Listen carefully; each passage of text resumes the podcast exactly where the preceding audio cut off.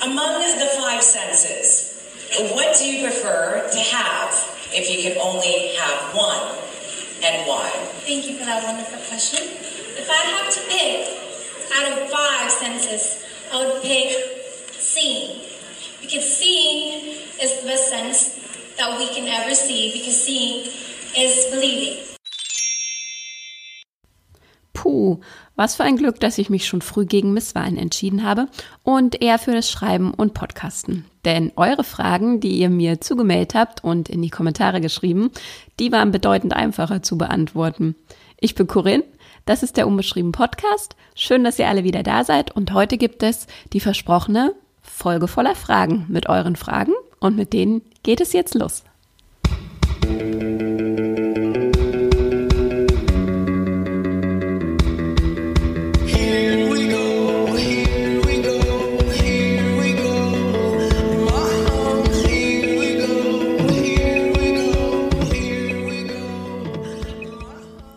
An dieser Stelle ein dickes Dankeschön an alle, die mir Fragen gemeldet haben. Es sind ein paar zusammengekommen und ich glaube, das wird eine ganz interessante Folge. Für ähm, viele Fragen musste ich mich natürlich noch einmal zurückerinnern, also quasi im Kopf zurückspulen, denn die beschäftigen sich natürlich mit dem, was eigentlich schon passiert ist. Also mit den Fragen, wie ging es überhaupt alles los und wie ähm, ist das alles passiert mit dem Schreiben und wie hat sich so der ganze Schreibprozess gestaltet. Und deshalb gehen wir mit der ersten Frage jetzt auch ganz, ganz, ganz an den Anfang zurück, denn ähm, zweimal habe ich die Frage gestellt bekommen, wie kam es überhaupt zu dem Buchvertrag? Und dann habe ich erst kurz überlegt ähm, und nochmal zurückgeschrieben, denn ich hatte ja in der ersten Folge schon ähm, ein bisschen erzählt, wie es überhaupt zu dem Buchvertrag kam, aber ähm, ich habe dann auch eine Antwort bekommen von der Julia, die die Frage gestellt hat. Und deshalb wusste ich, ähm, was sie eigentlich fragen wollte, denn eigentlich wollte sie mich fragen, ähm, nicht das, was ich euch schon erzählt habe, also dass ich etwas an Verlage geschickt habe und ähm, gewartet habe und es dann Gott sei Dank geklappt hat, sondern sie wollte wissen, was ich genau dorthin geschickt habe und wie ich das Ganze vorbereitet habe. Also wäre die erste Frage jetzt quasi, ähm, was habe ich genau gemacht?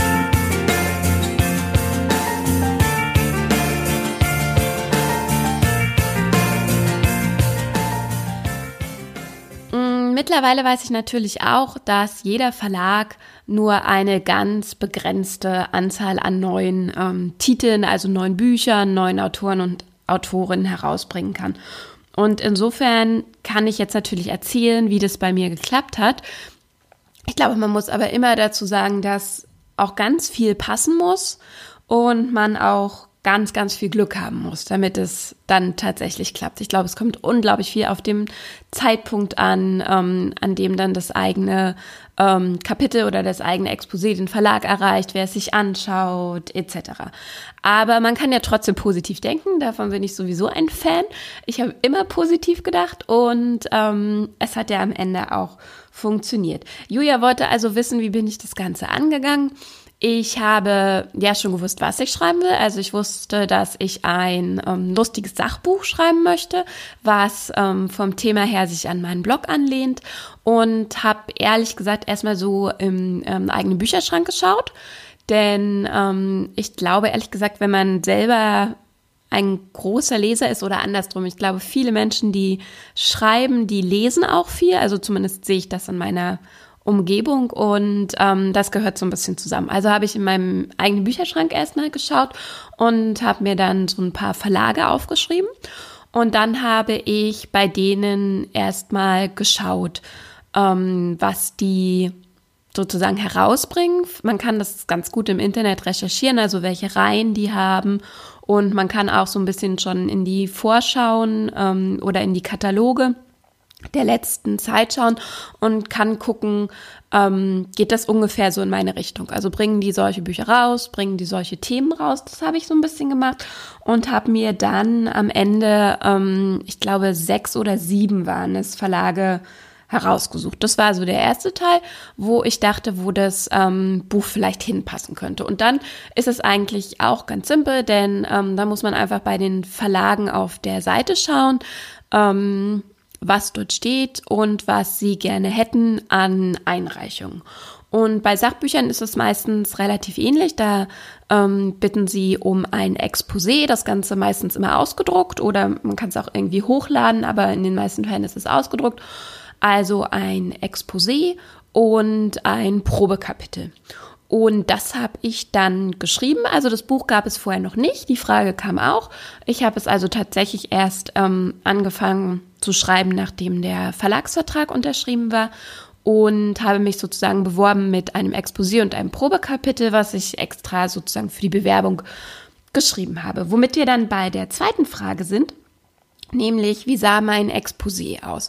Das kann man eigentlich ganz schön auf den Verlagsseiten sich auch anschauen. Also da steht das dann ähm, ganz gut aufgelistet und mein Exposé sah bei allen Verlagen gleich aus.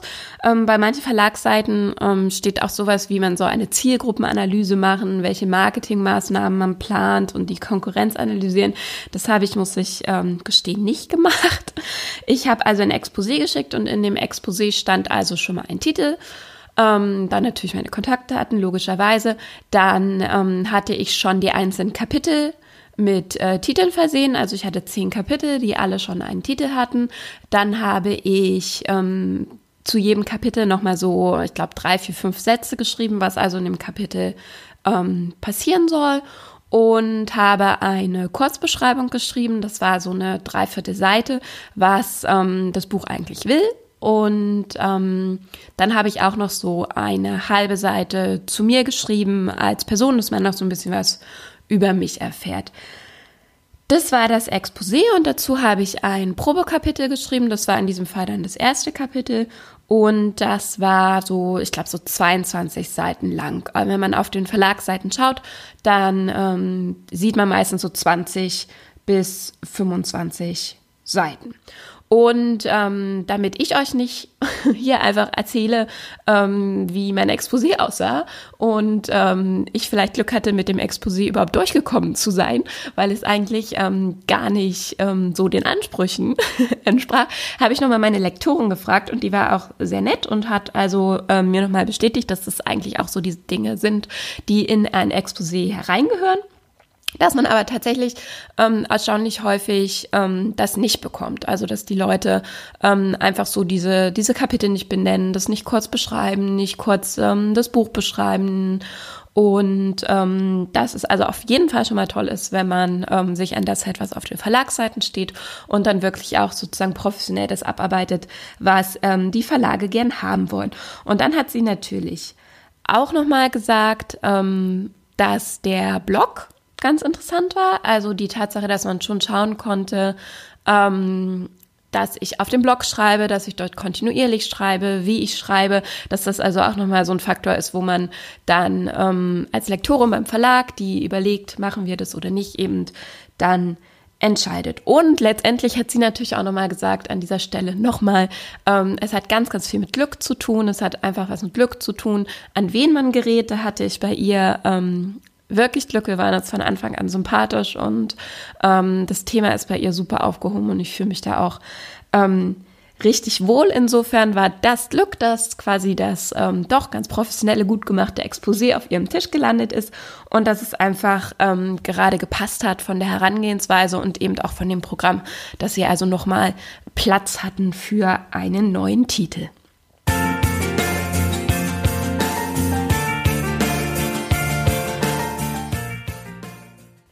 So, das war also die erste Frage, wie das alles losging. Ich hoffe, ich habe das jetzt alles ähm, soweit beantwortet. Die nächste Frage, die ich dann bekommen habe, ist, wie schnell haben sich die Verlage gemeldet? Wenn man auf den ähm, Seiten schaut, dann steht dort, ähm, ich glaube, wenn ich mich richtig erinnere, oft sowas von ähm, sechs Monaten. Und ähm, ich hatte ganz unterschiedliche Sachen. Also ähm, die erste Absage bekam ich tatsächlich am Tag, nachdem ich es in den Postkasten gesteckt habe. Mhm. Also ich habe das ähm, irgendwie vormittags eingesteckt, dann war die Deutsche Post sehr, sehr schnell und habe schon am nächsten Tag um 14 Uhr äh, die Absage bekommen. Da war also jemand sehr, sehr schnell klar, dass es dann doch nicht passt. Und ähm, die letzte Absage habe ich tatsächlich vor einigen Wochen erst bekommen.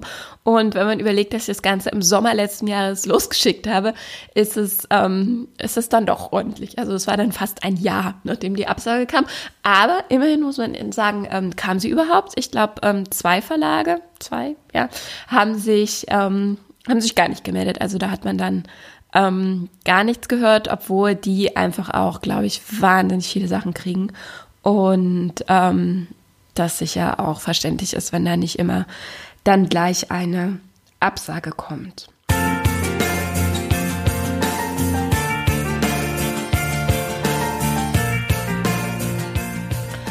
Dann habe ich noch Katja. Katja hat ähm, gefragt, hast du das Buch wirklich in drei Monaten geschrieben? Ähm, hast du irgendwelche ähm, also habe ich irgendwelche Programme benutzt habe, außer Word schreibt sie und wie hast du dich motiviert? Ähm, Motivation war, das klingt jetzt komisch, aber Motivation war ehrlich gesagt gar nicht so ein Thema, weil das einfach immer schon ein Traum war, weil ich mich ähm, vorher ja auch so geistig drauf eingestellt habe, willst du das jetzt machen mit dem Buch oder nicht? Und ähm, insofern wollte ich das unbedingt machen und habe mich riesig gefreut, freue mich bis heute ähm, total, dass einfach bei ein Buch von mir in einem Buchladen stehen wird. Insofern war Motivation wirklich nicht so, ähm, so das Problem. Ich habe angefangen, ähm, in Word zu schreiben und habe, ähm, weil einfach viele Ideen auch so zwischendrin kommen, ähm, ganz normal so auf dem, auf dem Smartphone Notizen benutzt und habe dann auch ähm, Trello benutzt. Weiß nicht, ob ihr das kennt. Das ist so eine App, da kann man verschiedene Listen erstellen. Da habe ich dann ähm, Ideen, Links, ähm, Literaturverweise rein kopiert und habe damit ganz gut gearbeitet. Am Ende des Buches ist mir dann ähm, Scrivener über den Weg gelaufen. Wer viele amerikanische Podcasts hört, der kennt es vielleicht, weil das ganz oft gesponsert ist. Hier ist kein Geld geflossen. Ähm, aber Scrivener ist tatsächlich ähm, eine super App und den letzten Teil des Buches habe ich damit geschrieben und ähm, fand es auch richtig toll die Sache ist, dass es nicht, es ist nicht wirklich intuitiv, wobei man denen vielleicht auch Unrecht tut, weil ich glaube, Word ist einfach intuitiv, weil jeder schon mal mit Word gearbeitet hat. Ähm, bei Scrivener muss man tatsächlich sich ein bisschen Tutorials anschauen und halt die, ähm, also sozusagen sagen, ich nehme mir nochmal die Zeit, das zu lernen. Und dann ist es super gut, dann kann man das auch einfach auf seine Bedürfnisse anpassen. Man kann dort ähm, Karteikarten machen, man kann Fenster nebeneinander und ähm, um das jetzt zu erklären, wer das nicht kennt, wenn man natürlich ein Buch in Word schreibt und ähm, nachher nochmal reingeht und auch die Struktur verändert, hat man natürlich unglaublich viel dieses ähm, Kopieren einfügen und muss immer wahnsinnig viel scrollen und ähm, das ist einfach wahnsinnig anstrengend und das ähm, geht eben bei Scrivener viel leichter, weil man es sozusagen in Portionen schreibt, weil man Fenster nebeneinander einordnen kann und erst am Ende alles zusammenfügt. Also fand ich gut ähm, und hat mir auch auf jeden Fall geholfen und kam mir aber auch vom Typ her entgegen. Vielleicht ist das auch noch was, was die Motivationsfrage äh, betrifft. Ich bin einfach auch total eine Planerin. Also ähm, in allen Belangen. Ich schreibe gern Listen und so habe ich auch das Buch sozusagen ähm, tatsächlich schon in dem Prozess, in dem ich das Exposé geschrieben habe, geplant. Also dass ich wusste, was passiert in jedem Kapitel, ähm, was will ich da schreiben, wo kann ich da nachgucken. Das ändert sich dann immer manchmal noch so ein bisschen, aber ich hatte da schon einen, einen Plan. Und ähm, ja, mir fällt mir übrigens gerade ein, was ähm, ganz lustig ist. Das passt dann auch zur nächsten Frage, die ich hier schon sehe. Ähm, Elizabeth Gilbert, die ähm, Eat, Pray, Love geschrieben hat und auch ein ganz tolles Buch Big Magic über ähm, Kreativität, die hat auch einen super Podcast, der heißt auch Big Magic, Podcast-Tipp an dieser Stelle, den ich gerne gehört habe, wo sie sozusagen ähm, ja Kreativen einfach so ein bisschen Lebenshilfe, Starthilfe gibt. Und da hat sie mal gesagt, ähm, dass zu jemandem, die ein Buch geschrieben hat, ähm, dass das erste Buch, also es war ihr erstes Buch, quasi immer so lange dauert, bis man das erste Buch schreibt. Also diejenige Person war 32 Jahre alt und dann hat sie gesagt, ähm, dein erstes Buch hat sozusagen 32 Jahre gedauert, weil das also so lange in einem ähm, gärt, bevor man das dann schreibt. Das fand ich eine schöne Idee. Und insofern hat vielleicht mein Buch auch mindestens die drei Jahre ähm, des Blogs und die paar Monate des Überlegens vorher in mir gegärt. Und ähm, dann relativiert sich vielleicht auch die ähm, drei Monate des Schreibens. Und natürlich kommt an die ähm, drei Monate des Schreibens dann noch die Lektoratsarbeit, von der ich euch in der letzten Folge erzählt habe. Und noch so ein paar andere Sachen dazu. Also das war tatsächlich nur so runterschreiben, die erste Version.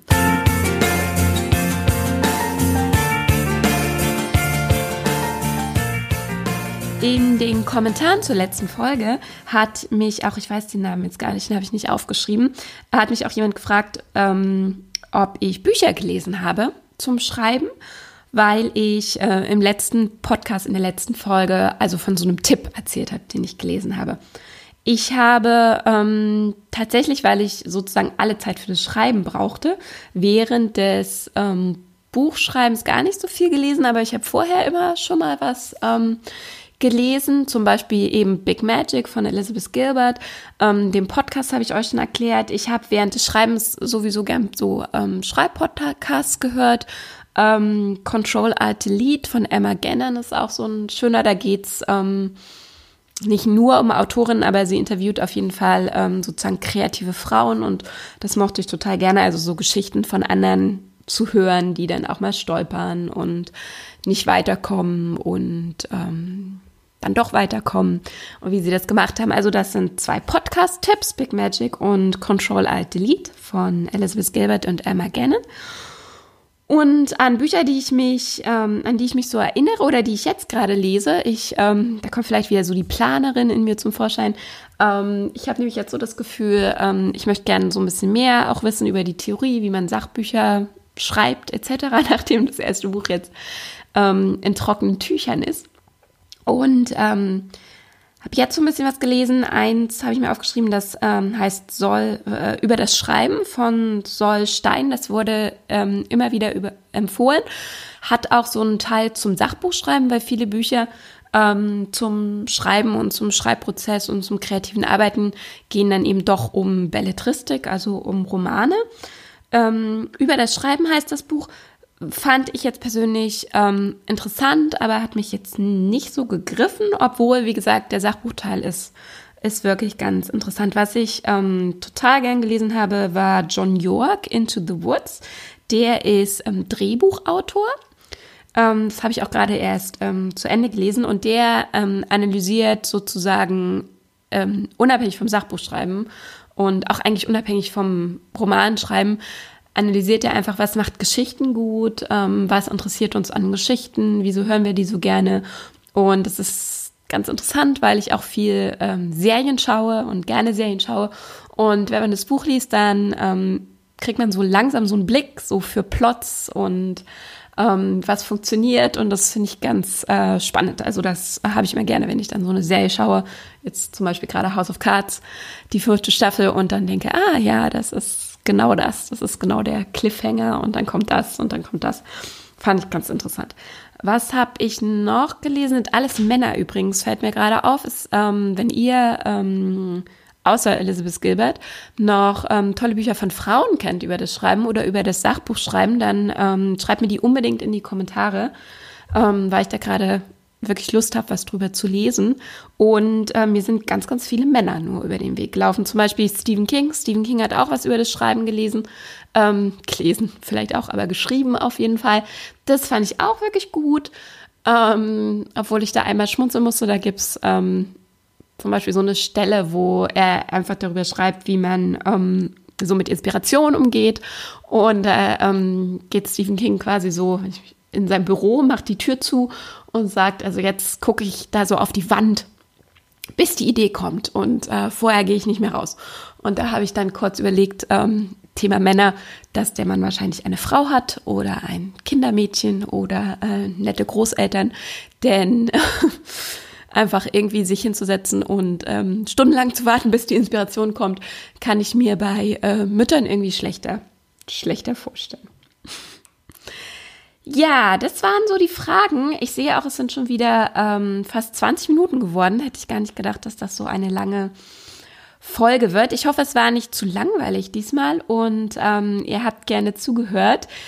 Beim nächsten Mal erzähle ich dann noch so ein bisschen über das, was in der Zwischenzeit passiert ist, aber es geht tatsächlich schon mit rasenden Schritten auf die Veröffentlichung zu. Das Buch kann man sich auch schon anschauen bei Amazon und überall bei allen anderen Buchhändlern. Es heißt, am liebsten sind mir die Problemzonen, die ich noch gar nicht kenne.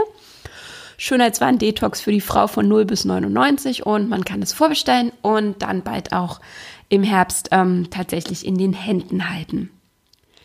Das war's. Vielen Dank, dass ihr zugehört habt. Und äh, wenn ihr noch Fragen habt, könnt ihr die mir gerne schicken. Ich äh, schreibe dann auch zurück. Vielleicht ähm, passt ja auch nochmal, dass ich die in einer Folge beantworte. Wenn ihr den Podcast mögt, dann erzählt ganz vielen davon und abonniert ihn, gebt mir ein paar Sterne auf iTunes, ähm, schreibt mir eine nette Rezension oder schreibt mir eine E-Mail. Ich freue mich auf jeden Fall auf euer Feedback. Dann wünsche ich euch immer noch einen schönen Sommer, obwohl er gerade so ein bisschen Pause macht. Und zum Abschluss in guter, guter alter Tradition gibt es natürlich auch dieses Mal einen Text. Der Text ähm, passt dieses Mal zum Schreiben, habe ihn rausgesucht. Er ist von 2015, auch wieder auf meinem Blog erschienen. Und er heißt, wie man einen Blogpost schreibt, die 15 Punkte Schreibblockade-Edition. 1. Du solltest mal wieder bloggen. Du hast schon drei Wochen nichts geschrieben. Du setzt dich hin. Zwei. Dir fällt nichts ein. Drei. Drei Wochen. Drei Wochen hast du nichts geschrieben. Das Internet wird dich längst vergessen haben. Vier. Dir wird klar, dass du wohl eine Schreibblockade hast, was nicht sein kann, weil du keine Schriftstellerin bist und das hier doch nur dein Hobby, so ganz ohne Druck und Verpflichtung. Fünf. Du machst dir einen Kaffee, obwohl du keinen Kaffee trinkst. Aber alle Blogger trinken Kaffee. Das wird wohl das Problem sein. Du schreibst immer ohne Kaffee. 6. Du überlegst den Gott Google, um Inspiration anzurufen, bis dir wieder einfällt, dass du ja gerade das Internet blockiert hast, um Ruhe zum Schreiben zu haben. 7. Vielleicht hilft Nervennahrung, da war doch noch irgendwo eine Tüte Chips. Du könntest über diese Tüte Chips bloggen und gleich noch ein Instagram-Foto machen. Grandiose Idee. 8. Beschissene Idee. 9. Du hast noch weitere Ideen, Sie sind auch nicht besser. Du verwirfst die weiteren Ideen. Dir wird klar, dass du wahrscheinlich am Was, wenn die anderen es nicht mögen Syndrom leidest. Du kanntest das bisher vom Präsentationen halten im Beruf, Geschenke überbringen und auch in vielen anderen deiner Lebenssituationen. Symptome konnten jederzeit auftreten. Jetzt hat es also auch dein Hobby, das Schreiben, erwischt. 10. Du beschließt ganz aufzugeben und deinen Blog zu löschen. 11. Ach komm, who are you kidding? 12. Du könntest darüber bloggen, dass du nicht bloggen kannst. 13. Wie originell. 14. Du schreibst diesen Post und planst ihn. Du beschließt darüber zu schlafen und darauf zu warten, dass dir noch etwas Besseres einfällt. In Wahrheit willst du dich selbst überlisten und nachher einfach so tun, als hättest du ganz vergessen, dass du einen Post geplant hast und er sich dann automatisch selbst veröffentlicht. 15. Ach, egal. Es ist schließlich dein Blog. Du drückst bereits jetzt auf Veröffentlichen. Alles Gute, bis zum nächsten Mal. Eure Corinne.